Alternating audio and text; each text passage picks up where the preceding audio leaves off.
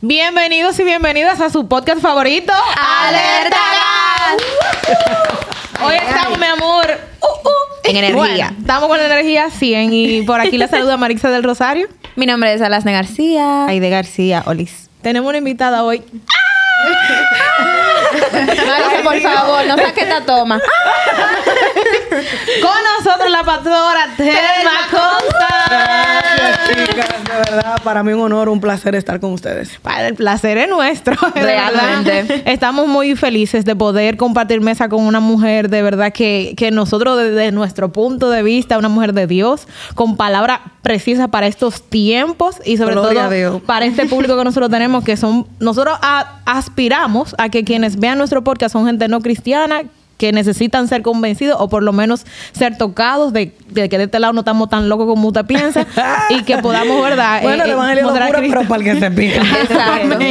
Entonces, amadísima pastora, primero quisiéramos que usted nos diga, porque hay una comunidad que quizás no la conoce, ¿quién es usted? ¿De dónde viene? y ¿Quién es? ¿Cuál es su historia? Exactamente. Bueno, eh, yo nací, crecí en el Evangelio. Eh, yo tengo toda mi vida siendo creyente. Este, toda mi vida, pues haciendo cosas para Dios. Primero, eh, a lo que me dedicaba más era a la adoración. Yo era la líder de adoración de mi congregación hasta los otros días. Y bueno, me toca dirigir el próximo sábado. Pero bueno, este, básicamente eso era lo que yo hacía. Pertenecía a una banda que en su momento mi amor estaba pegadísima y todo. Pero luego, este, sentí el llamado de Dios hacia lo que es la palabra, hacia lo que es el pastorado. Entonces, eh, hay un momento que hay que recoger los bates, hay que, eh, eh, ¿verdad? Sentarse un poquito, estudiar, averiguar qué es lo que Dios quiere contigo. Y eso fue lo que hice. Pero, ustedes saben cómo son los caminos del Señor. Aunque usted no lo crea, yo soy tímida. No me gusta mucho. No, Pero- ¡Qué detalle! Un No lo había- jamás lo había pensado. Sí, soy muy tímida. Yo, yo le tengo miedo a la exposición, a las cámaras, a, al hablar mucho. Y mira que yo estudié comunicación y me dedicaba a, a eso en mi trabajo secular. Pero entonces mi esposo, que me escuchaba predicando y haciendo uno que otro live eh, random, me dijo, mira, tú tienes que dedicarte a eso. Porque tú tienes una voz que Dios quiere usarte y Dios quiere que tú hables. Y yo le decía, loco, yo no estoy en eso, man. Yo estoy heavy en mi iglesia, sonando a los fieles allá. Y Claro. yo decía, no, no, no, hay muchos fieles afuera que te tienen que escuchar. Entonces, de ahí en adelante, pues comenzamos a hacer contenido y hasta el sol de hoy estamos aquí. Muy Wow. importante. Tener un esposo que te apoye. Viene a la.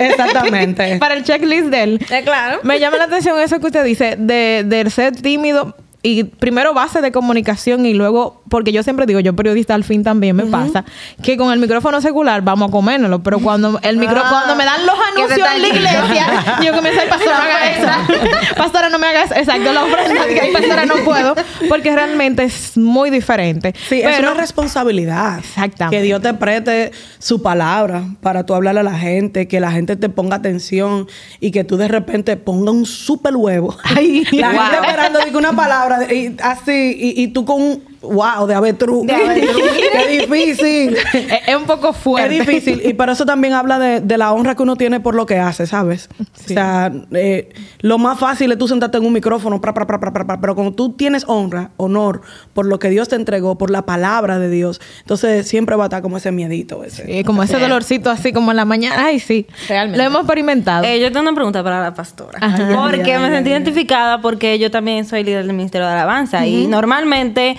nos dan otro batazo. Entonces, era una pregunta para saber si en algún momento usted tuvo ese momento como de incertidumbre, que se alejó, que dijo, de verdad esto... Esto es lo mío porque nuestro podcast, es- bueno, nuestro testimonio junto es que en un momento estábamos para allá y después volvimos. Y tuvimos una alerta. Y tuvimos una alerta. Una alerta Entonces. ¿cuál fue para usted su alerta? Eh, bueno, yo creo que mi alerta fue como a los 13 años. Em, yo me convertí muy niña, muy niña. Mi abuelo me predicó cuando yo tenía 6 años de edad. Y yo dije, así.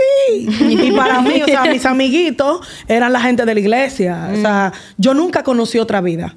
Pero entonces llegan los 13 Ay, los tres. Edad difícil. Una edad difícil que tú quieres salir, que tú quieres, tú oyes, tú oyes a la gente así, dando su testimonio de alcohol, Tú gente dando su testimonio de novio por fuera y cosas. Y tú dices, pero, pero tengo nada que aportar. Pero yo quiero mi testimonio. yo, yo- yo necesito ministrar a alguien. y en verdad, eh, Dios fue benevolente porque en ese mismo momento a mi papá se le declaró una enfermedad terminal. A papi le declararon un cáncer, etapa 4. Y nos dijeron, él, él se va a morir en tres meses. Eh, vinimos de Estados Unidos, mi familia, yo, esperar que papi se muera. Y lo que pasó fue que Dios hizo un milagro en la salud de mi papá. Wow. Dios lo sanó. Y esa fue como mi momento de decir, no, Se yo no me puedo salir, loco. Yo, el Dios que yo he conocido es demasiado grande y yo no puedo cambiar esto que yo conozco de Dios, de que por algo por conocer. Te solté mundo, bye. No puedo. Wow. Me hubiese gustado ser así. No, en verdad, o sea, yo, yo creo que por eso le doy la gloria a Dios, porque Sí. como adolescente, lo Es más heavy era que tú pudieras decir, ah, sí, gloria a Dios, pero mundo. Correcto. Y de, de verdad, a mí como que lo que se me metió fue como un fuego. De yo necesito predicar. Yo necesito, yo creo que yo soy de, de la camada de adolescentes que la ponían en disciplina por predicar. Wow. Sí, porque nosotros no escapábamos para salir a predicar. Una vez, ay, perdónen, no. ay, sorry. Ya lo dijiste. Nos robamos la planta de la iglesia para salir a predicar por un bar. Ay, Dios Sí, mío. y después entonces vinieron los, los, los ancianos a tener una, re- una reunión irregular. No había luz y cuando fueron a hacer Ay, switch. ay, ay, ay, Ya tú sabes, disciplina. O sea que Disciplina. nosotros fuimos unos jóvenes un poquito eh, diferentes a, a- a los de este momento. También la crianza era otra. Tú no podías salir a mamá y decir que no, de que yo vengo ahora, que qué sé yo qué, para poder comerte el mundo. ¿Cuándo tú vas? No, mi mamá me revisaba a mí hasta la- el caminado, de dónde tú vienes y por qué tú caminas así. Entonces, eh, era otro tiempo y a lo mejor por eso Dios nos guardó en esa parte. Exacto. No, y gloria a Dios por eso, porque la gente cree que si tú no tienes un testimonio de que tú estabas en la estaba en la victoria, pandemia. Tú no, tú no fuiste rescatado.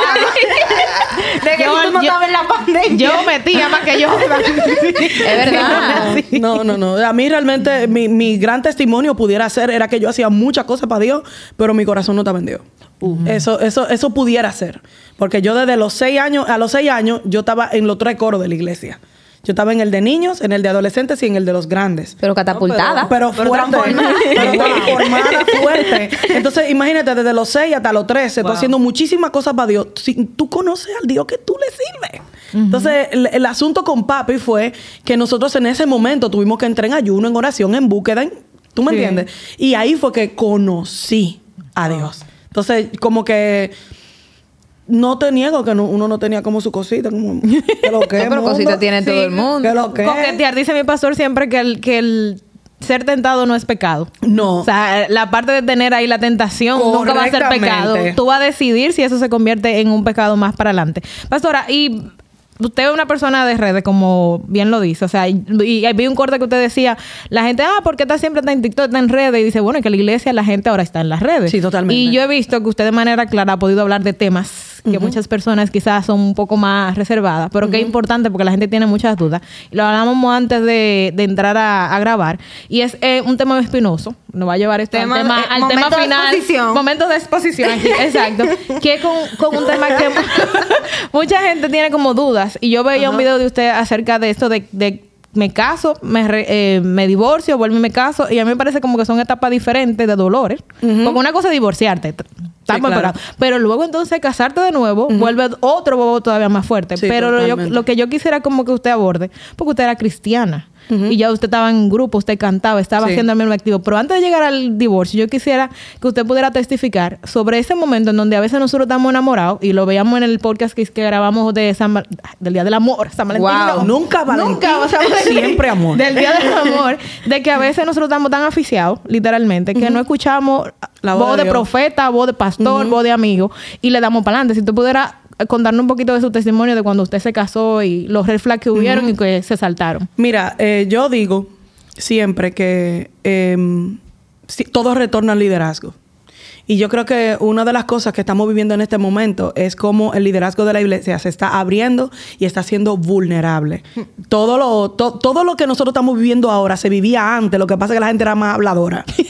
Sí, es verdad, y fingidora. Es verdad, Eso es lo que es era. Eso es lo que era. Y todo se quedaba callado. Y tú, no, no, aquí no, aquí no. Aquí no pasando nada. Aquí no pasa eso.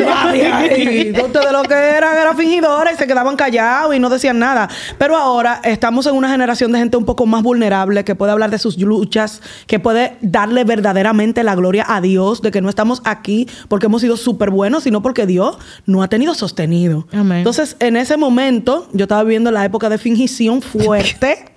Eh, yo tuve una relación eh, de noviazgo por como seis años. Wow. Y para mí era sumamente difícil tener que terminar una relación después de seis años. Bueno. Porque llega el momento que se hace verdad. La vergüenza como Una- que- No, hay una alabanza que a lo mejor ustedes no la conocen, pero, ¿verdad? Los amados sí. No cabe duda que es verdad que la costumbre es más fuerte que el amor. Eso es una alabanza poderosa.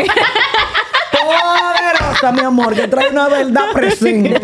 Entonces, eh, en, en verdad, para mí era muy difícil tener que hablar con mis pastores o hablar con mis padres a decirle, no, diga que, que vamos a terminar. Y bueno, pues por muchísimas razones equivocadas, nos casamos.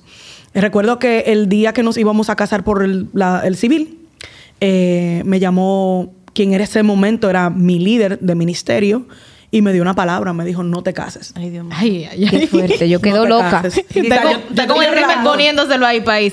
Exactamente, yo te estoy hablando, yo tengo mi vestido puesto para salir a casarme por el civil, mi amor, y dándolo todo, y los padrinos allá en, en la oficialía, Ay, y mi mamá y mi papá allá en la oficialía, y, y- y no- esperando a la novia.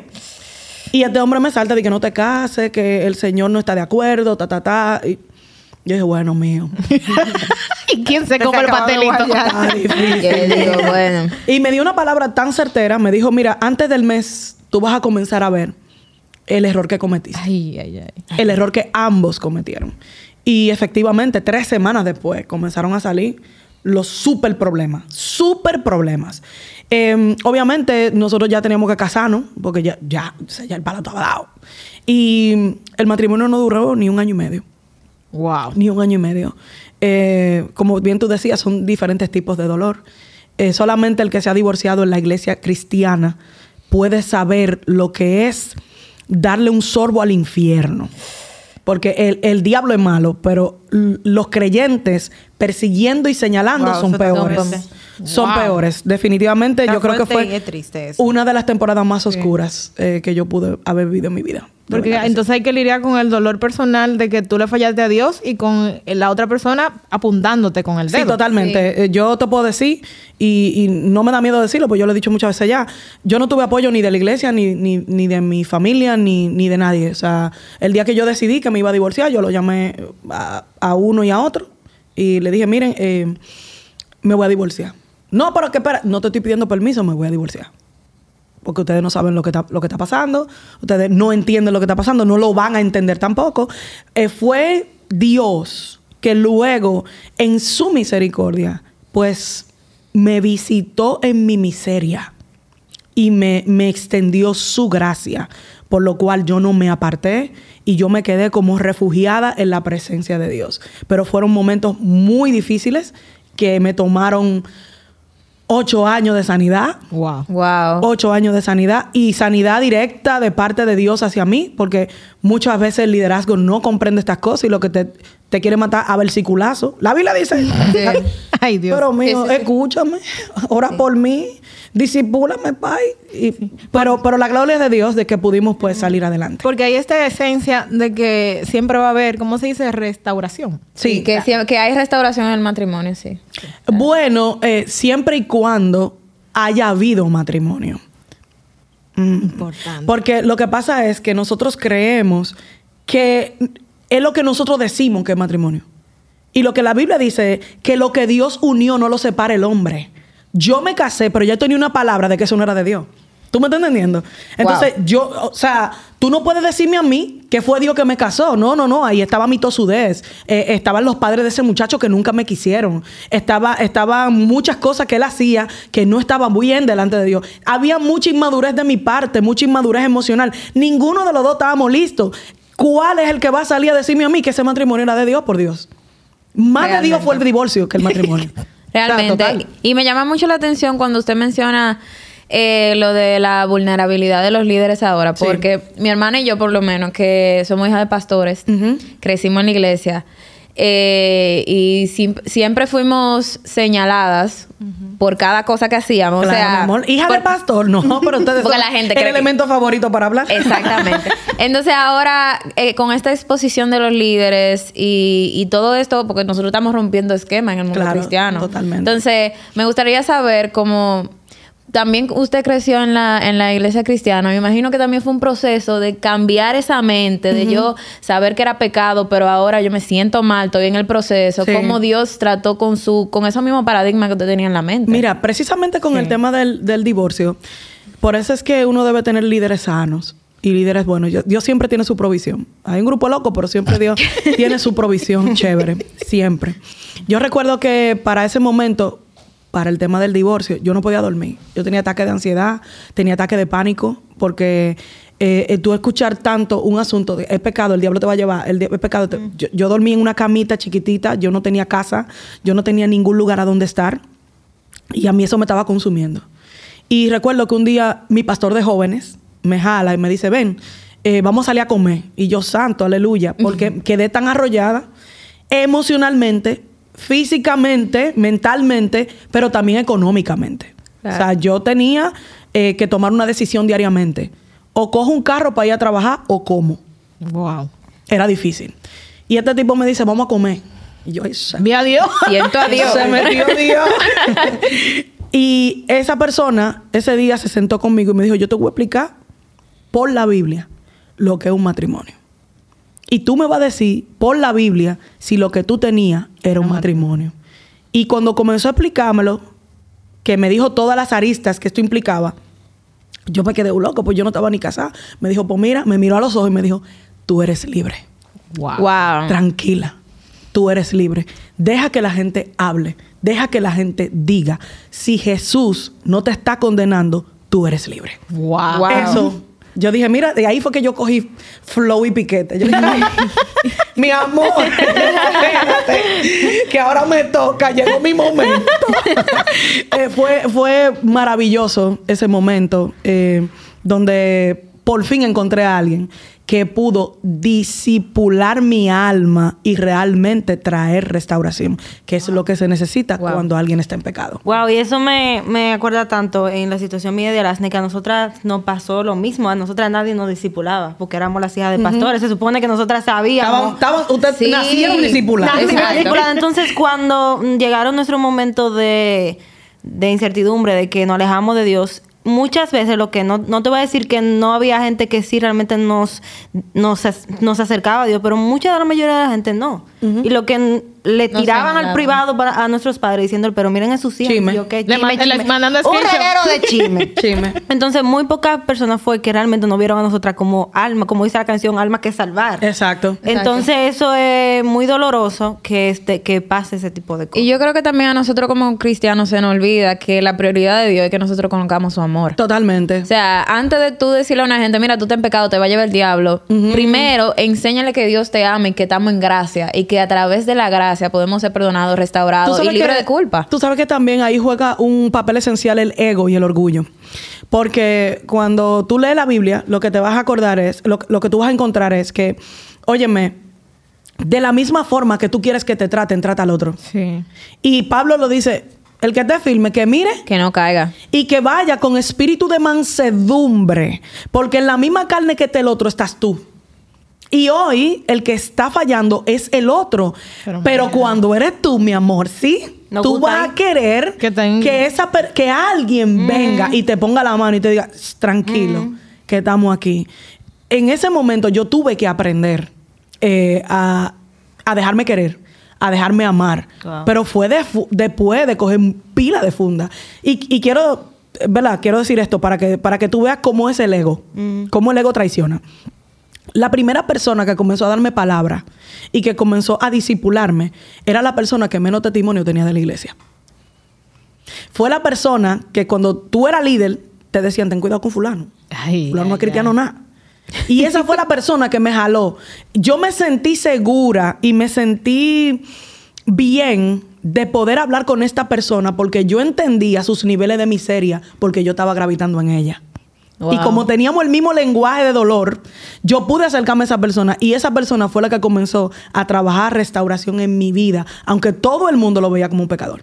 Wow. Entonces, muchas veces, esa toga de santidad lo que hace es que te divide de tu hermano, porque tú estás operando en realmente. ego y, y no quieres acercarte al otro y que para que no te chispe el pecado, pero total, tú estás bollando en pecado también, porque lo que pasa, lo que pasa con el tuyo es que no se ve Wow. o no se sabe. Amén. Exacto. Wow, pastora. Y una pregunta, porque por lo menos en mi caso, ella es hija de pastor y todo eso. A mí me pasó todo lo contrario. Eh, católica hasta los veintipico de años. Wow. Y la única iglesia que he ido es mi iglesia de ahora. No, no fui a ninguna. Entonces hay muchas cosas a veces que yo no entiendo cómo es el manejo evangélico. En ese caso, donde una persona, usted decide ya divorciarse. O sea, ¿qué hace la iglesia? Porque se supone, si fuera verdad, estamos en pecado, pero ¿qué hacemos con esa alma? ¿La vamos a dejar en pecado, que se chicharre? ¿O cuál es la postura de la iglesia? ¿Te aparto para que te restaure? ¿O si tú no vuelves, eh, no te pongan el liderazgo? ¿Qué pasó? ¿Cuál fue la postura de la iglesia hacia su continuación? O sea, usted se divorció, ¿qué iba a pasar con usted? ¿Cuál fue la logística? ¿Tú sabes? La logística. Exacto, ¿cómo es esa logística? Bueno, eh, fue picante porque sí, porque yo era líder allá. Entonces, eh, anterior a eso, ya habían habido algunos episodios donde yo le había comunicado al pastor que habían ciertas cosas, habían pasado muchas cosas feas entre el, el ex esposo y yo, y habíamos comunicado y habíamos, yo había visto un manejo eh, un- hasta cierto punto parcial eh, favoreciendo a la otra persona, porque habían algunos, algunas relaciones previas entre ellos. Eh, el que era, el que fue mi esposo había estudiado con el, el hijo del pastor, entonces como que, mm, tú sabes. Entonces yo le quité la carga de encima. Eh, en eso yo siempre he sido bien radical. Yo te quité la carga de encima. Yo fui y te di el parte. Tú no hiciste nada. Mm, Estoy esperando que tú hagas, ¿verdad? Bueno, perfecto. Tú no hiciste nada. Yo tengo que resolver porque es mi vida. ¿Tú me Claro, claro. Wow. Yo tengo que resolver porque es mi vida, ¿tú me entiendes? Entonces yo lo que hice fue que yo tomé la decisión de que me iba a divorciar. Em, se lo comuniqué, me voy a divorciar. Esta persona me dijo, bueno, si tú te vas a divorciar, tú sabes que tú vas para disciplina. Digo yo, no, no, no, ahórratelo porque yo me voy de la iglesia.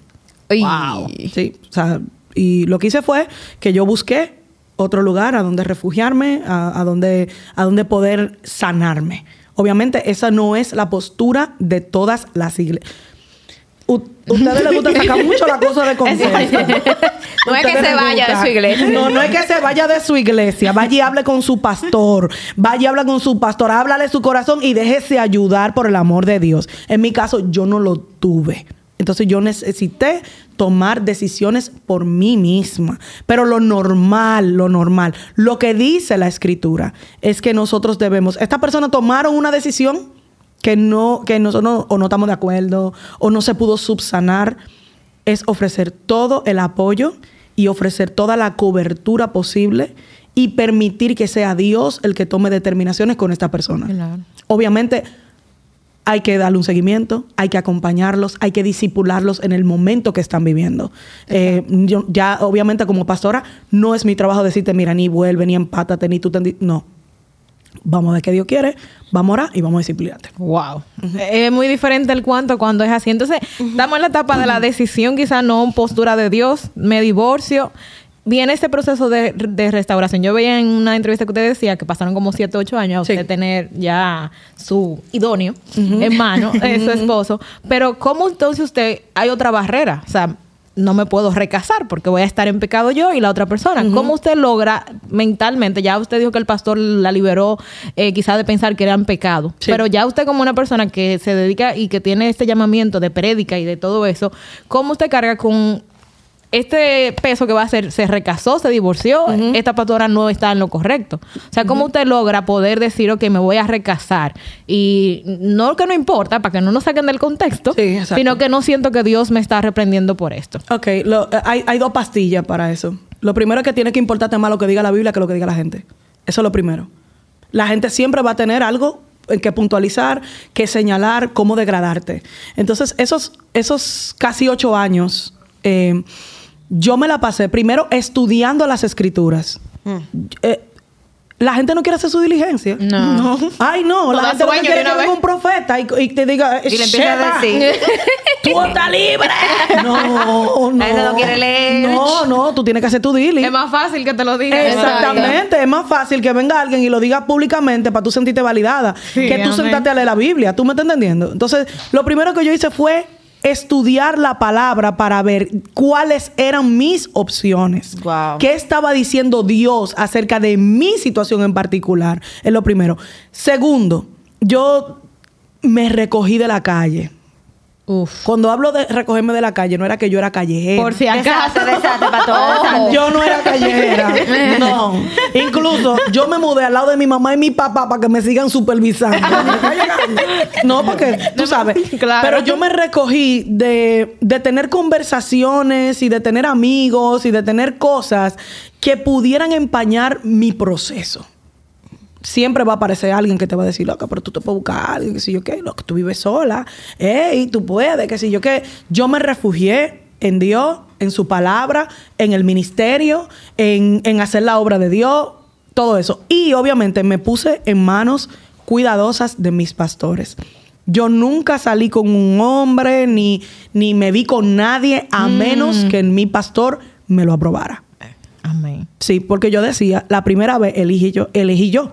Y me Claro. equivoqué feo.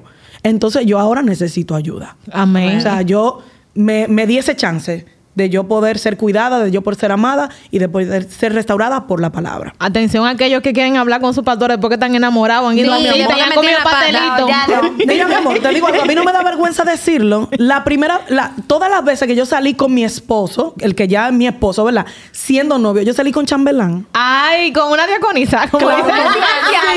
Ay, pastora. Sí, para que te clara. Sí. Ah, hablando de diaconisa. Bendiga, mala pastora. Amén. Hablando de Bienvenida, diaconisa. bienvenida. Nuestra diaconisa. Sí, no se ella. atreven a salir. Pero es apoyo para el diablo. Acaban de tocar un tema muy interesante. Explíqueme esa ciencia, pastora. Sí, claro que sí. De salir. Porque es que tú tienes que, tú tienes que conocer tu límite, mami. Yo era divorciada y mi esposo también era divorciado. Nosotros teníamos pilas sin vía linda. Entonces yo voy a agarrar y que, que voy a salir y que para un cine Ay, y un carro mirando No, no, ojos. no, no, no. Cuidado. ¿Me quieres un polvo a lo vidente? No. Por eso es que te hablo de la vulnerabilidad que debemos tener. O sea, yo sabía, aunque esa no era mi lucha, porque yo tenía ocho años. Eh, Tranquila. Cerca. Y, y sabía que la sequedad no me iba a matar. Tú ¿Sabes? Yo estaba tranquila. Pero por la seguridad mía, por la seguridad del hombre que, que yo amaba. Porque también, sierva, di que tú lo amas, pero tú te pones muy sexy para hacerlo caer. Ay, Dios. No, mío, porque no pasa lo pastora. cae. Lo digo. Ay, ¿para qué es entonces? Ojo, estoy haciendo esta conversación para Un que caso los- hipotético. para que los sean edificados, pero pastora. Ah, ah, no, mi amor, ese vestidito. tan- no. No, no, tú sabes que no. Es verdad. Tú sabes que no. O sea, si tú lo amas, tú amas su santidad. Claro. Si tú lo amas, tú, Wow, tú sí. amas de que este hombre fue a ser agradable a Dios. Entonces, nosotros entendiendo esa parte de que él venía cansado del camino, yo también. Claro, que claro. Un desierto cruzado. Hablamos, hablamos con el pastor y el pastor nos dijo, miren, yo le voy a pedir dos cosas. No me salgan solo y cásense pronto. Wow.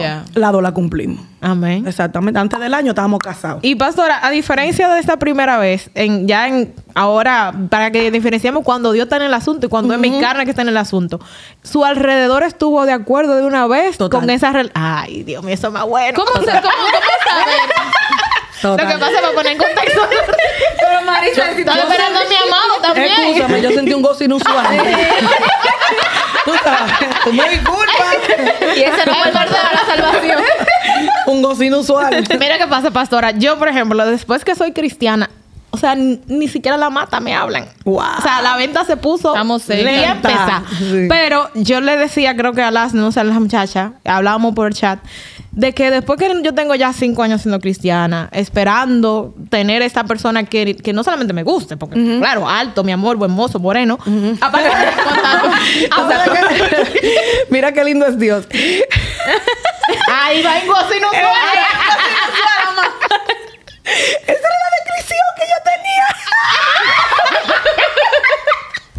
Bueno, está blanquito. muy hermoso, bonito, pero también el o pastor- sea, lo que te quiero decir que una cosa En es alguna pieza. el caballo y otra el que lo monta. Ay, no, pero es que yo tengo va. una pregunta. Pero yo porque- ahora tengo otra No, pregunta. Ah, pero por orden, déjeme No, terminar la idea. Ajá. Déjeme terminar la idea. la misma. Lo que le quiero decir es que después que uno tiene un tiempo guardándose, ya no, porque esa ya picó adelante. Pero, Pero nosotras. que especifica porque la gente No, que tiene su nombre, Ah, también tiene su nombre, es un siervo de Dios. Nosotras que estamos cerca, estamos tanto tiempo esperando, como que caramba, eh, ve- vení y como que sea un depredador vestido de oveja. Ese es mi mayor temor. O sea, de verdad, mi temor es eso.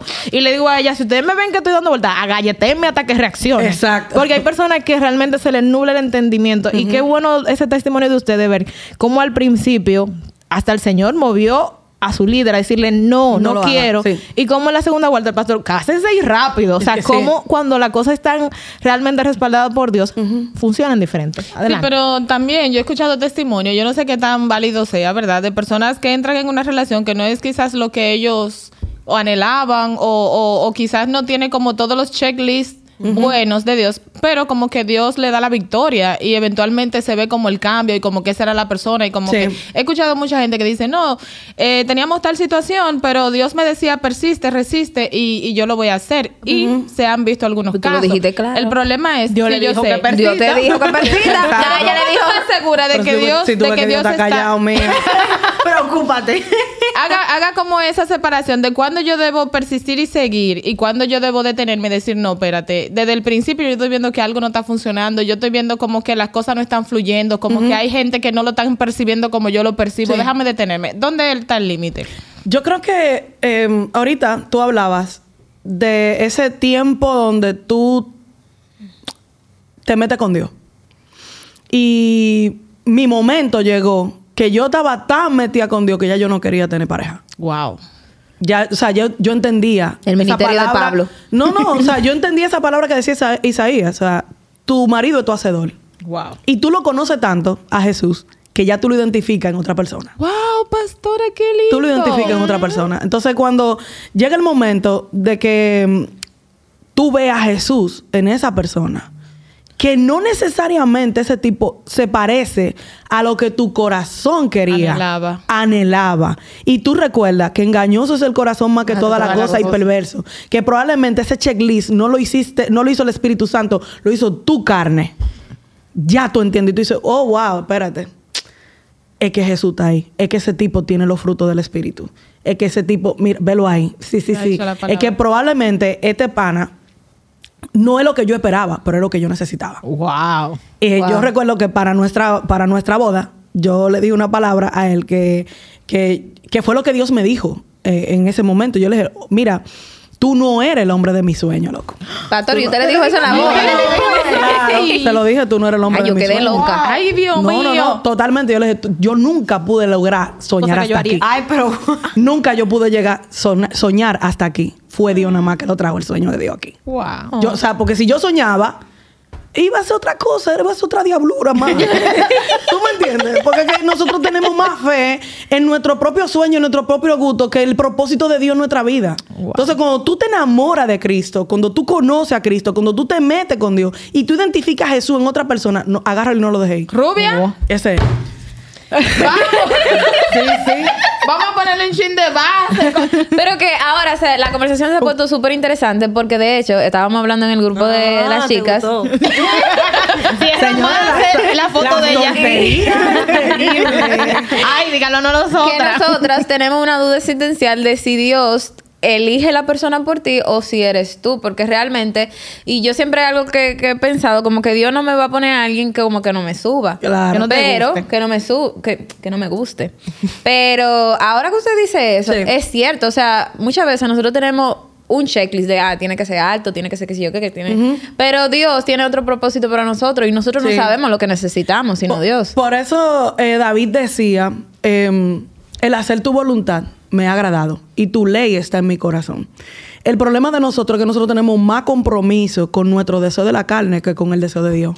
Y a veces también hasta con la sociedad y los estándares Con un que grupo de los- cosas, Sí. con un grupo de cosas, porque no me digas tú que tú vas a coger presión de grupo si la presión del grupo no te gusta.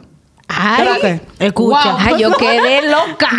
Se me acaba de volar Esa es la chamba Claro, porque si te están presionando a hacer algo que no te O gusta, sea, es una hay, hay Es algo verdad. en ti que conecta con eso. ¿tú me entiendes? Y, y te presiona, ¿no? Que si el tipo no tiene ministerio, que si que perfecto, tiene un ministerio, pero no es un hombre. Amén. Tiene un ministerio. Y, y a lo mejor el tipo sabe predicar, pero no sabe ser cabeza. ¿Tú me entiendes? Entonces, llega el momento que tú como mujer, tú tienes que decir, ven acá, ¿y quién es que va a vivir con este tigre?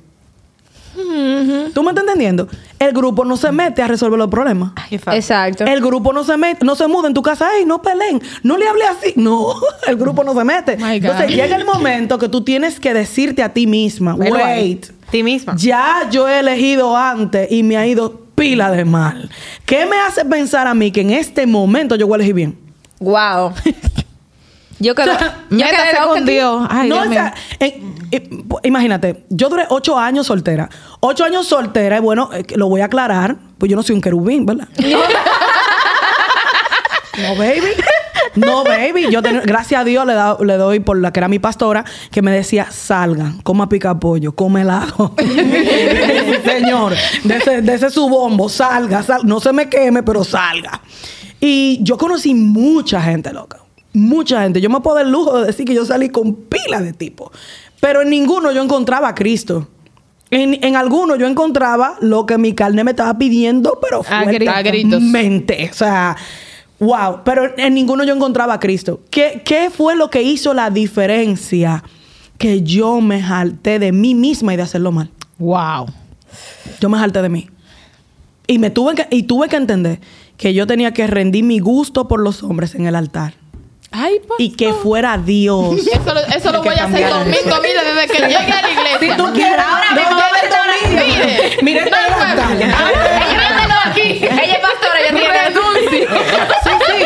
A mi estándar. Haga llamado, pastor. Muchas veces nosotros tenemos un apego a lo que nos hace daño. Ay, wow, sí. sí. Nosotros tenemos un apego a eso. Tigre que te tratan malísimo, pero es el que te gusta.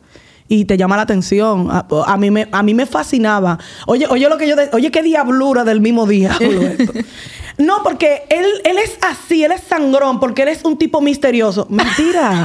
Es un hijo del diablo. No, el tipo no estaba en ti, punto. Ah, bueno. y tú lo que quieres es cogerle a un tipo que no está en ti. Entonces el tipo sale tres veces contigo, se pasa de freco y después, mira, mira, me pasa. No, espérate. No, es que él no estaba en ti. Wow. Wow. Es todo. Así y tú insististe y te quedaste ahí. Porque parece que tú a lo mejor tienes daddy issues, hello.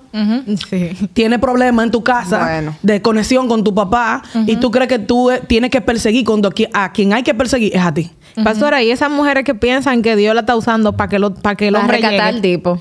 que ellas son las que van a ayudar a que... Superman. ¿Qué usted opina de traer una gente del evangelio para estar con ellos? Saca tu Pero- cédula. Saca tu pero cédula. eso funciona ¿Qué dice, ¿qué no. dice tu cédula? Mayor de edad. ¿Tú te, tú te llamas Jesús. No. Dase. O sea, tú no eres Jesús. Es- tú wow. no el eres Espíritu Tú tienes que saber, tú tienes que decidirte qué yo voy a hacer en la vida de este hombre. ¿La mujer de él o la misionera que lo va a traer? Wow, pastora. No tengo más nada que no, no, y también hay una cosa. Ustedes que son casadas algunas. No, No, ninguna. nada, No, soltera a las cuatro, ya y sin jugo. novio. De aquí para allá. soltera, no estoy casada. Sé que sin No, tú tienes novio. O sea. No, sí, pero no amor, estoy pero tú estás de camino. Exacto, Tranquila, claro. Vamos adelante. Tranquila. Yo solo por espero lo que menos. algunos tengamos buenas piernas, tú ves, porque el delante nunca va lejos y el de atrás. Bueno, tú, eres alta, tú puedes. Tú sabes algo, Eh, y eso es especialmente una, una trampa bien fuerte para las mujeres. Porque yo no sé tú, pero cuando tú hablas de tú predicarle a un hombre, y para tú tener amores con él o tener una relación con él, tú me estás diciendo a mí que tu cabeza no está lista ni preparada, que tu líder no está, li- no está listo y que tú le estás poniendo esteroides al liderazgo que tú vas a elegir para tu vida. ¿Tú me estás pero entendiendo? Dios mío, yo no, pero es la realidad. O sea, si el hombre es cabeza y soy yo la que le estoy predicando, yo me voy a casar con un neófito. o sea, yo le voy a entregar el liderazgo de mi vida a, A un, un neófito. inexperto. A un inexperto. Ese tipo no sabe qué hacer con su vida. Yo le estoy diciendo a él qué hacer con su vida. Y yo... eh, no. Yo me voy de este podcast. No, no, pero no te vayas, amor. Es la realidad. Entonces, si tú tienes que decidir, yo voy a ser la misionera que rescate esta alma para que Cristo haga lo que Él quiera, o yo le voy a poner esteroides a este asunto, para después estar llorando, se metió el diablo. No, no, no, no, no. El único diablo que metió fui- aquí fuiste tú. Wow. No, mami, No, y yo creo que muchas veces también nosotras fallamos de desesperarnos, de ver esta temporada de soltería como una maldición y entonces va a sonar feo arrimarme de la primera persona que Claro yo vea. que sí, Y claro porque que yo sí. mismo me engaño y digo, ay no, porque él es tal y tal cosa, como dicen. Él es malo con todo el mundo, pero bueno conmigo. Mentira del diablo, mentira del No, lo diablo. que pasa es que ustedes no van a hacer vida en una habitación. Ah. No. O sea, usted- usted- la, la realidad de la relación no se mide en el grado de intimidad, sino de interacción con el mundo de afuera. Yo necesito saber, yo necesito saber si tú funcionas con mi familia, si Por tú ejemplo, funcionas con, el- con mi trabajo, si tú funcionas con mi ministerio. Ministerio, wow. Si tú no funcionas ahí, No, y como que, por ejemplo, si tú estás con esa persona y todo tu alrededor está que no, que esa no es la persona, o sea, que tú pienses que están con- conspirando en tu contra, loca, revisa. no, no, porque esto, esto no es la Rosa de Guadalupe. no, esto no es una ¿Por qué no traído la pastora No, para acá? o sea, no, o sea, ¿Qué es esto? De que no- el mundo contra nuestro no, bebé. Contra nuestro amor. No, por eso te digo. Aunque uno no se puede llevar de palabra. lo que diga la gente, pero es un red flag. Pero es que, claro, depende de qué gente te está hablando. Si la persona que tiene algo para decirte de eso es tu mamá o es tu papá, esta es mi cámara. Sí. Allá. Mira, si quien te está adversando es tu mamá o tu papá, según la Biblia, tu mamá y tu papá son voz de Dios. wow. Amén. Entonces, no es tu papá y tu mamá, probablemente es Dios que te está hablando a través de ellos. Suelta eso. Ay, Amén. ay, ay. Amén. Bueno, tengo que quitarle la ilusión, More, porque tenemos que ir cerrando, pero no adivinen porque se van para el infierno. Sepan que hay una segunda parte de este episodio porque todavía la pastora no se va. Pero antes, recordarle que nosotros tenemos una cabeza, mi amor. Claro que sí, le mandamos unos, be unos besos, unos besos, claro que sí. Y abrazos a nuestros pastores, Ronnie y Esther García, y nuestro ministerio Casa Llena de Gloria, y también las redes sociales del podcast que van a estar por aquí, nuestras y redes de sociales individuales y de los pastores, claro que sí. Y no se le olvide que esto fue... ¡Alerta! ¡Hasta mañana!